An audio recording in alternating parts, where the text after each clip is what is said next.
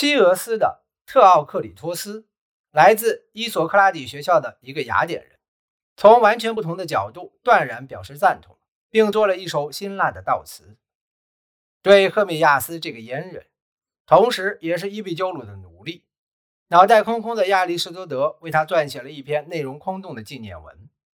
此人因为无法无天的欲望，宁可住在浑浊小河的河口，也不住在学园中。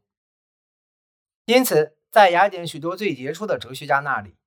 这个为后代所知的那位哲学家可以说是声名扫地。直到安德罗尼科创建的文集出版，亚里士多德的名声才开始恢复。甚至到了那时。对亚里士多德的重新评价也推进的相当缓慢，这个过程延续了许多个世纪。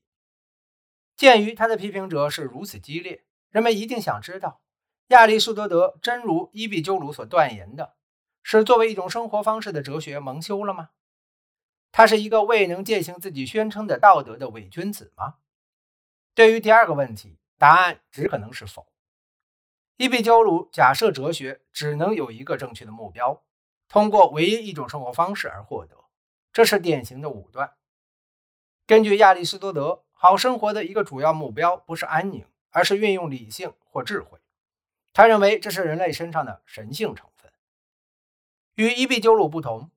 亚里士多德认为追求知识本身就是目的，而不是获得存在上的平和与安宁的手段。此外，亚里士多德行为中那些最突出的特点，他作为学者的那非凡的勤勉、广泛的兴趣、严谨的推理，他对于明确的定义和逻辑论证那不屈不挠的支持，这一切都体现了今天许多哲学家视为重要美德的东西。从现有的传记证据来看，亚里士多德很明显不像苏格拉底那样过着苦行生活，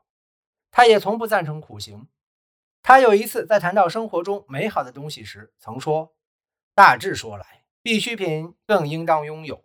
而奢侈品是更好的。”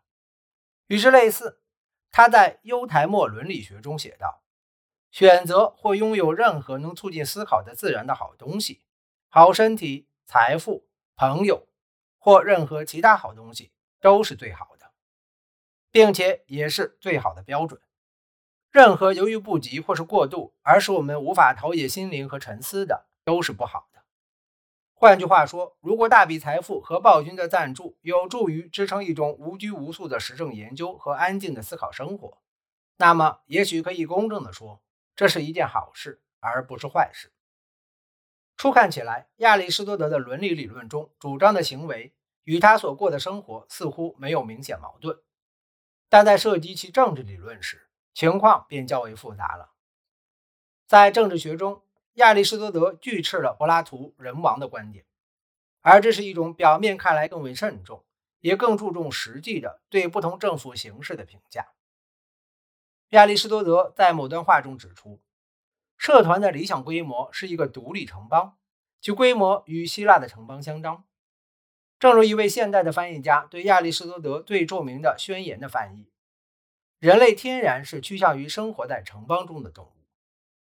亚里士多德在其他论政治的文章中也指出，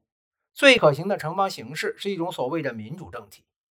这是一种宪政政府，由寡头政治者和民主主义者等多种成员混合构成，使普通公民能够通过周期性的投票选举出一个全部由有钱人构成的政府。但在现实中，希腊城邦在亚里士多德的时代是马其顿王朝的傀儡。亚里士多德在实践中不顾他所宣扬的混合结构的小型城邦，而与一个规模空前庞大且犯下残忍侵略暴行的帝国王朝相结盟。这是亚里士多德在完全知道该政权残酷本质的情况下所做的选择。毕竟，在他搬去马其顿的前几年中，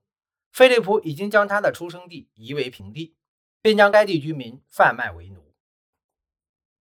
亚里士多德在伦理学中教导说，行为和语言相冲突时，起决定作用的是行为而非语言。因此，我们应该用我们所做的以及所生活的来检验我们所说的。如果说的与做的相一致，就应当接受；